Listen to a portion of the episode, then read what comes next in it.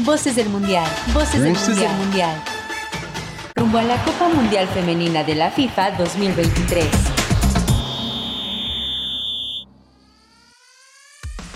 Hola, Radio Escuchas de Violeta Radio. Acá, Voces del Mundial, una semana más. Eh, ya se nos están acabando los programas. Me parece que ya es como el penúltimo. Eh, pero qué gusto este, poder hablarles otra semana. Esta semana vamos a hablar de dos temas bastante interesantes. Me acompañan hoy Ana Luisa Quiñones, Mariana Gorostieta y Deyanir Esquivel. Vamos a platicar sobre, en el primer bloque, sobre una clase muy interesante que tuvimos eh, con la directora de inclusión de la NCAA. Y para darles un poquito de contexto de qué fue nuestra clase. Eh, la NCAA es esta organización en Estados Unidos que agrupa y, es como el órgano rector deportivo de la mayoría de las universidades de allá y es un poco la responsable ¿no? del éxito del alto rendimiento estadounidense y de básicamente organizar a las universidades y a sus talentos. Y con ella, eh, con Amy Wilson, que es la directora de inclusión de esta organización, platicamos la semana pasada sobre el título 9, que es una ley que básicamente obliga a todas las universidades eh, que reciben recursos federales a no discriminar por sexo y que a cada peso que inviertan en cualquier programa varonil tiene que ir a cualquier programa femenil de igual manera. Entonces, en esta eh, clase específicamente hablamos del deporte, ¿no? Que ninguna universidad puede darle un peso eh, diferenciado, ¿no? A programas varoniles y femeniles. Y creo que esto nos detonó reflexiones muy interesantes. Entonces, bienvenidas, colegas, qué gusto escucharlas otra semana. Muchas gracias, Clau. Sí, a mí me encantó la clase de Amy. Creo que aprendimos un buen y nos abre como el panorama de situaciones que hacen mucha falta en, en México, que justamente no tenemos como pues esta igualdad salarial, por ejemplo.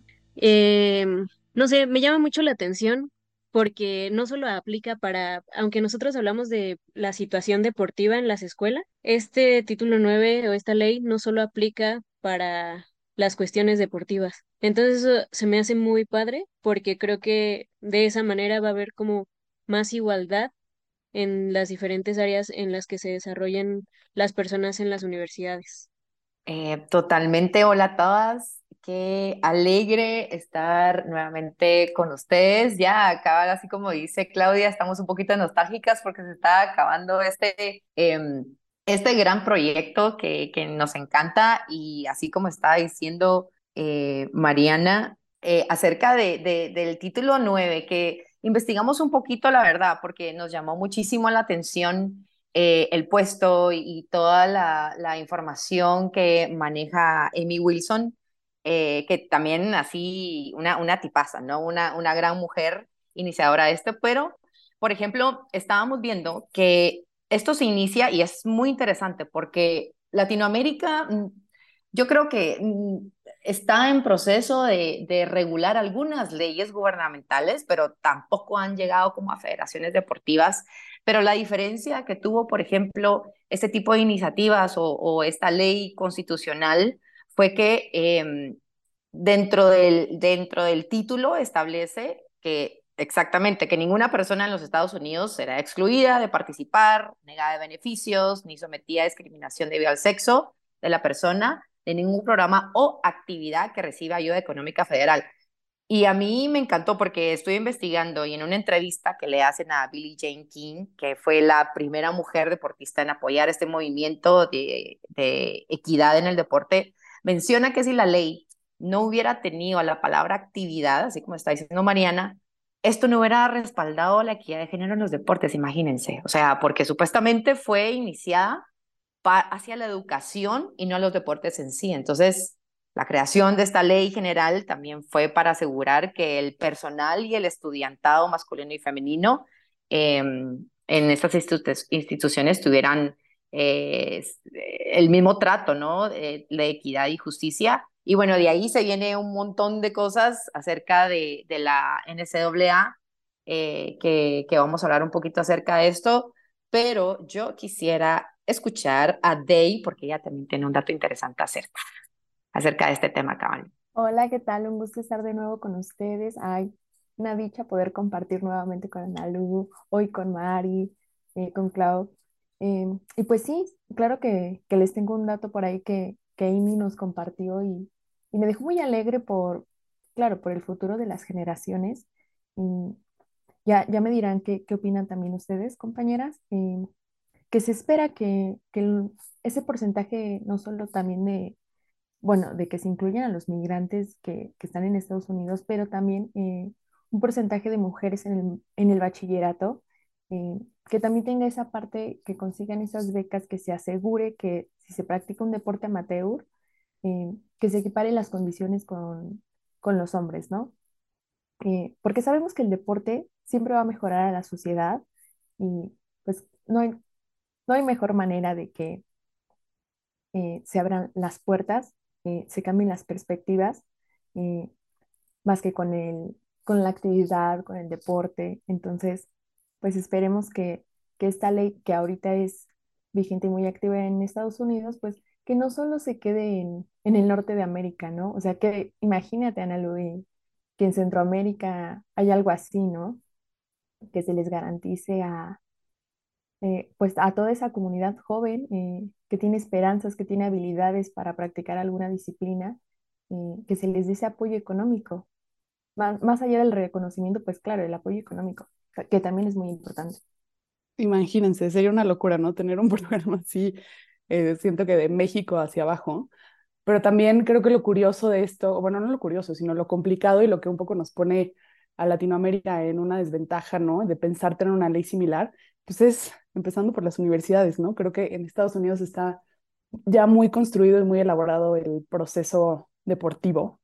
Y aquí, pues todavía nos falta un montón de infraestructura. O sea, creo que eh, desde la base todavía tenemos muchísimas carencias que Estados Unidos más o menos ha sabido eh, sostener y un dato, eh, añadiendo de ella lo que decías también, el título 9 se implementó en 1972 y fue, nos comentaba Amy, que hasta 1996, que más o menos se alcanzó cierta paridad en los Juegos Olímpicos de Atlanta y que las mujeres reconocieron que gracias al Title IX ellas estaban ahí.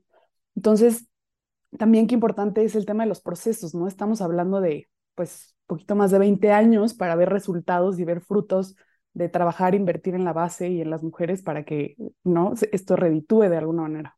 Sí, sin duda. Y hay algo que, que mencionas que es que no solo es en las mujeres, ¿no? Hay este como toda esta inclusión hacia las personas de la comunidad LGBTIQ+, que es súper importante porque no se tienen espacios para, para estas personas y a, mí me llama mucho la atención que era un poco lo que también le preguntaba a Emi en la clase, que cómo se, cómo se hace para mantener estos espacios seguros para las personas LGBTIQ+, sobre todo pensando en que en México es muy complicado tener este tipo de espacios o construir este tipo de espacios dentro de los espacios que ya están construidos, porque pues a lo mejor ya existe un espacio en donde las mujeres pueden desarrollarse, por ejemplo, pero eh, ¿dónde quedan las personas LGBTIQ en que quieren desarrollarse en un deporte o en una cuestión en específico? Y justo yo platicaba con una amiga de que no hay espacios y que los pocos espacios que hay son muy limitados. Entonces, son situaciones que a mí me llaman mucho la atención porque allá se tiene un gran avance. Obviamente tiene que ver con esto que dice Clau, que también la base del deporte en Estados Unidos ya tiene muchos años y le dan muchísima más importancia en las escuelas, en las universidades, etcétera, a diferencia de lo que pasa en México. Pero también me gustaría escuchar, Ana Lu, no sé cómo se vive, se vive esto en Guatemala. Ni se menciona. es una cosa que, por ejemplo, yo ahorita que estoy estudiando esto y estoy como eh, metida en, en, en representación de, de Olimpiadas Especiales, por ejemplo, soy embajadora de Olimpiadas Especiales en Guatemala, y hemos estudiado muchísimo acerca de procesos, eh, estructura, como decía Clau, eh, la influencia de, de, deportistas, el fan engagement, eh, todo lo que tiene que haber para la aceptación y para promover este respeto, ¿no? Y el valor a cada ser humano. pero ah, existe como muchos, muchas diferencias. Por ejemplo, algo que me llamó muchísimo la atención de la NCAA es que dentro de la estructura existen estas divisiones que son eh, acorde a las becas por la capacidad de cada estudiante, ¿no? Entonces, eh, de todo el desarrollo que, ha eh, evolucionado este, este punto de referencia, se ha descubierto que es un ámbito cultural y, es un, y, ahí agarra, por ejemplo, la unión familiar, el patrocinio deportivo, las casas de apuestas. Entonces, ese es un punto significativo que para el desarrollo, que si se maneja correctamente desde la planeación, como cualquier proyecto político, social, cultural, deportivo, etcétera, se puede llegar a una meta muy fácilmente. La, el punto ahí es el, el, la capacidad de generar eh, ese tipo de iniciativas, porque la corrupción está, o sea, copta absolutamente todos los campos. Y yo me muero si en Latinoamérica, en Centroamérica, en nuestro istmo precioso que compartíamos con Diego una vez, una plática, decíamos que cómo es posible que nosotras, eh, siendo Panamá y Costa Rica mundialista, las, los otros países no tengamos como la misma oportunidad pero todo se hunde al ente político que no avanza en este tipo de iniciativas de ley. O sea, el desarrollo eh, de todo país, pienso yo, es el ente político que tiene el mando y el timón de, de, de, todo el, el, el, deporte, ¿no?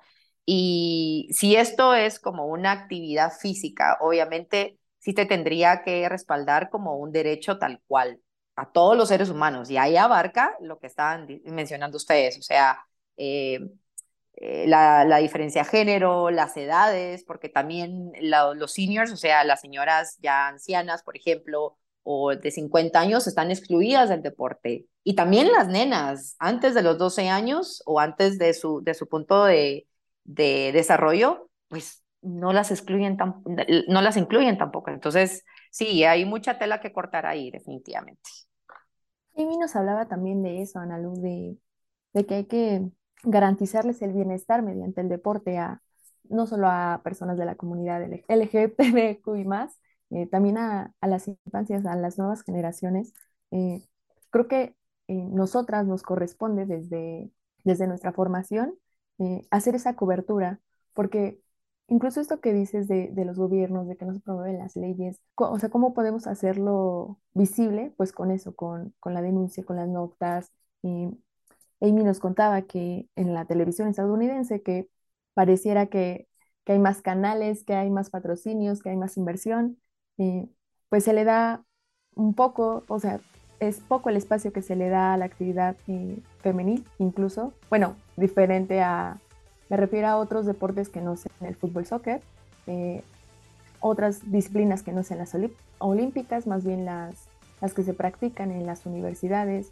Eh, aquí también en, en, México es complicado, eh, salvo en algunas universidades que se tienen gacetas específicamente deportivas o de deporte universitario. si no fuera por esos medios informativos, yo creo que la comunidad tampoco, tampoco se entera eh, de, lo que, de los logros, de lo que acontece con esas personas que se dedican a, que invierten sus horas, que hacen el esfuerzo, el ajuste de horarios y todo en sus, en sus vidas cotidianas para, para conseguir, pues más, más que un resultado, un reconocimiento, un logro, pues yo también me quedo mucho con eso del bienestar que te genera el deporte, el ejercitarte, el, el estar cerca de la naturaleza. Entonces sí, creo que todas quedamos como de cierta manera muy conmovidas con, con lo que nos compartió Amy y lo, y lo vemos desde, desde nuestro contexto y desde nuestra trinchera. Y yo creo que hay un montón que aprender. Creo que no tenemos las estructuras todavía para emularlo exactamente, pero creo que sí, como decía Ana Luisa, creo que nuestros dirigentes deberían de voltear, ¿no? A ver experiencias fuera y, poder trabajar desde la cultura física, ¿no? Que al final no se puede pensar en tener un alto rendimiento desarrollado si no pensamos en la base. Pero bueno, eh, vamos a ir a un corte y regresando vamos a hablar un poquito sobre la ternura que nos ha generado a todas este Mundial Femenil 2023.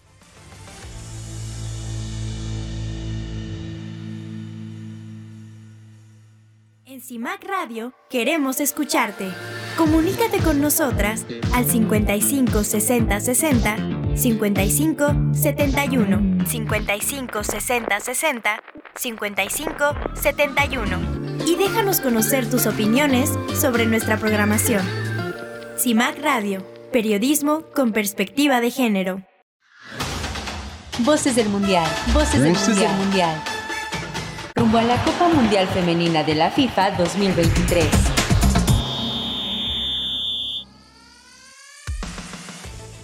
Estamos de regreso en Voces del Mundial para este segundo bloque. Tenemos un segundo tema muy interesante con el Mundial Femenil. Les recordamos nuestro número en cabina es 55 60 60 55 71. También les compartimos nuestras redes sociales, arroba Violeta Radio-FM en Twitter y Violeta Radio en Facebook.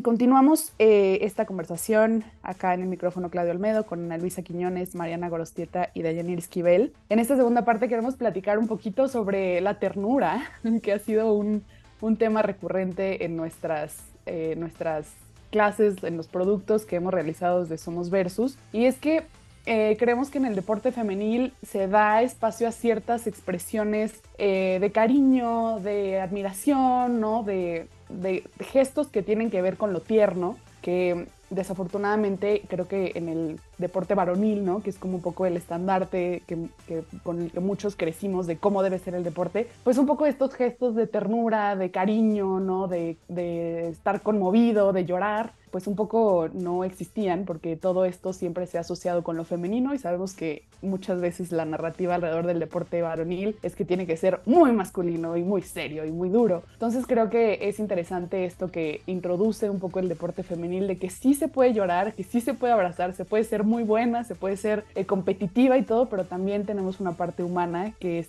inevitable que salga a relucir en los momentos más emotivos del deporte. Entonces eh, pongo ahí sobre la mesa a Mariana, de ella, Ana Luisa. Platíquenos un poco de la ternura que han visto en este mundial.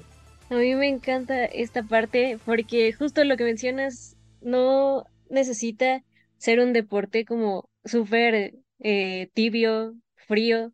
Al contrario, creo que se deja relucir como pues que somos humanos y que sentimos, y creo que es una de las partes más bonitas que justo ya nos comentaba y escribía una compañera Ana Mejía sobre esto, es los abrazos que se dan eh, entre las jugadoras al finalizar los partidos. A mí también algo que, que, me gustaba mucho era que cada triunfo lo celebraban como si estuvieran ganando, porque evidentemente para todas las selecciones que están ahí ya es un logro estar ahí. Y eso es muy, muy bonito ver cómo, pues cómo se emocionan, cómo lloran, cómo se abrazan. Eh, algo que, que me gusta y que me ha gustado muchísimo en este mundial es ver los intercambios de playeras entre jugadoras veíamos a Dragoni, que es una chica del Barça súper pequeña que intercambió playeras con, con Friolina Rolfo antes de, de quedar eliminadas del Mundial, bueno, Italia.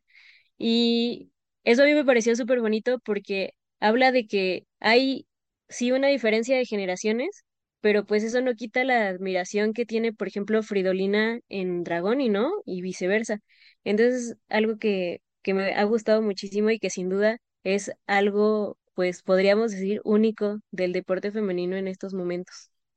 Sí, Mariana me acompaña y, les cuento una, algo muy, muy lindo que pasó en esta cobertura, que nos conocimos. Mi selección guatemalteca pues jugó dentro de, de, de este curso em, los Juegos Centroamericanos en el Caribe y yo estaba feliz de que por fin, después de dos años, pues la selección chapina mujeres, pues dieron su debut con legionarias, etcétera.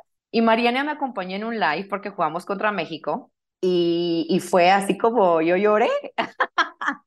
lloré de la ternura, de la emoción y Mariana ahí acompañándome y platicando de las elecciones mexicanas y de la Chapina igual, eh, que, que básicamente ver em, mujeres compitiendo en nuestro deporte, si, eh, pues, si somos atletas, si somos exfutbolistas, etcétera, o sea, ¿qué no daríamos para estar representando a nuestro país en un mundial, en cualquier disciplina deportiva, en cualquier federación?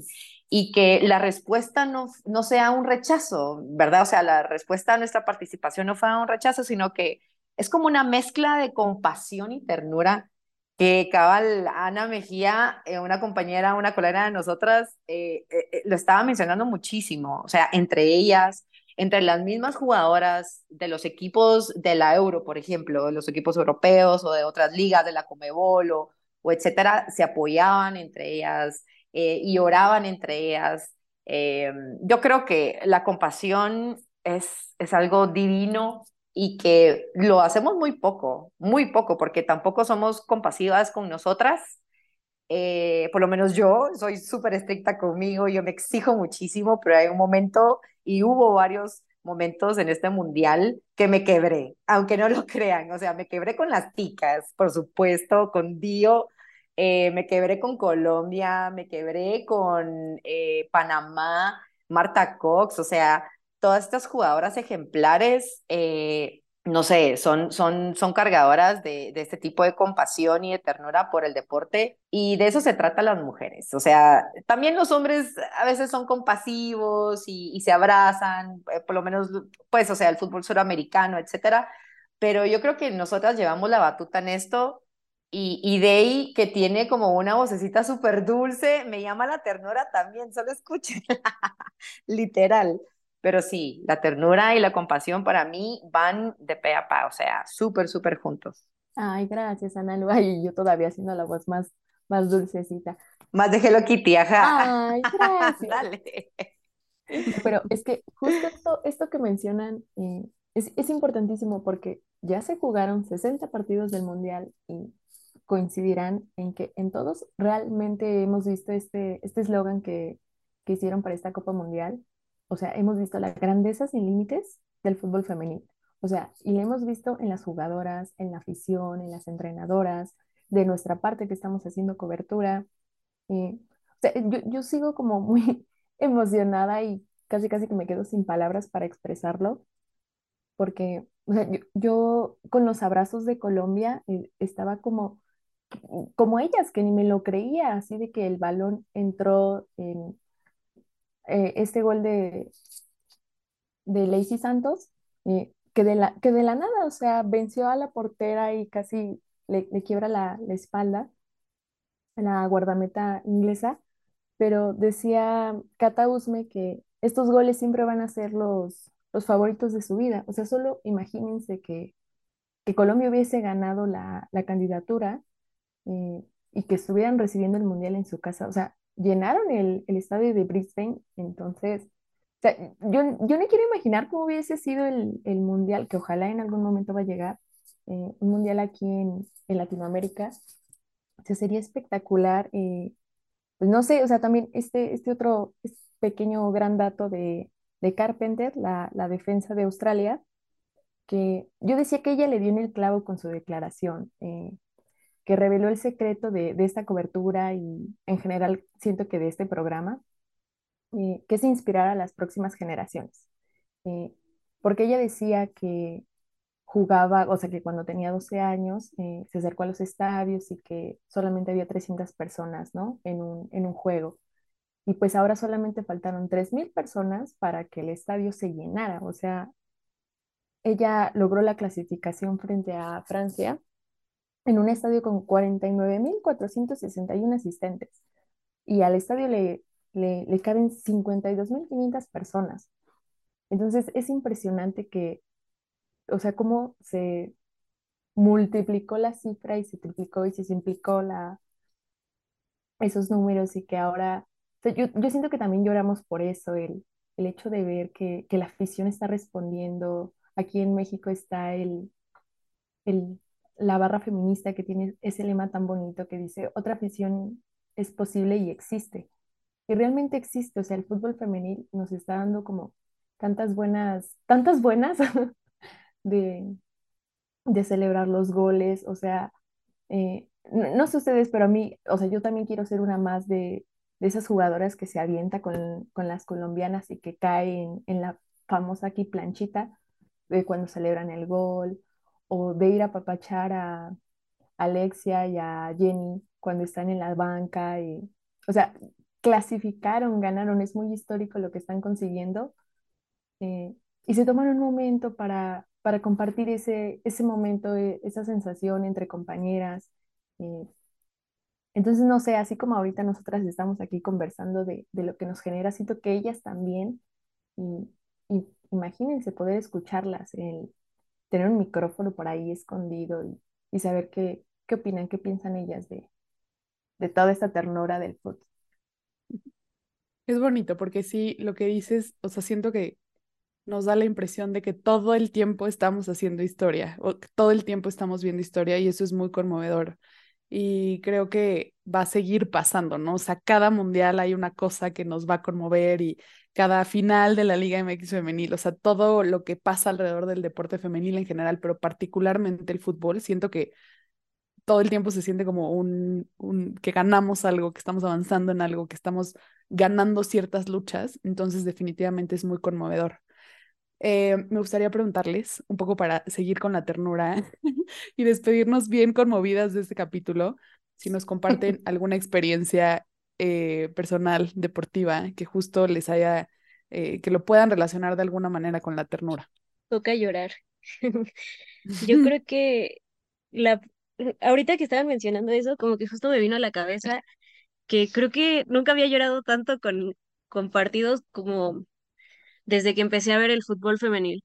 Y, recuerdo perfecto la final de, del Mundial Sub-20 de agosto del año pasado, en donde España le gana a Japón y todas saltan del, del banquillo cuando, cuando pitan el final y yo no podía parar de llorar. Y después continuaba la premiación y premiaron a una jugadora japonesa que ahorita, bueno, que fue al mundial en esta ocasión también. Y este, y la jugadora estaba parada con mucho sentimiento de haber perdido, pero estaba recibiendo su premio, entonces eso también me quebró. Y fueron como muchas cosas que decía como, porque nunca me había visto llorando por un partido de fútbol y yo me preguntaba como, ¿por qué estoy llorando con esta situación? Y luego salió mi hermano a verme y me dijo, ¿qué te pasa? Y yo, es que España ganó. y este, y era muy bonito porque mm, después me pasó el, cuando fui al Estadio Azteca a ver la final de mm, América contra Tigres, empezó el protocolo y yo sentía mucha emoción y muchos nervios y como que no sabía qué estaba pasando y ya el, último ejemplo que tengo fue que hace poco fui a cubrir a Pumas, a, bueno, fui a un entrenamiento de Pumas a tomar fotos y a hacer las notas. Y escuchaba cómo se divertían en el entrenamiento y como que me llegó muchísimo y dije como, claro, eh, es, es eso, a mí me, me habría encantado estar ahí, pero pues me toca estar de este lado para justo capturar esos momentos que pues nos conmueven a todas y que nos hacen formar parte de. Eso es algo que, que me parece muy bonito. Y al final, pues es, siento que es eso como un abrazo al corazón de sentirnos parte de algo. Y pues le paso la palabra a de ella, a Ana.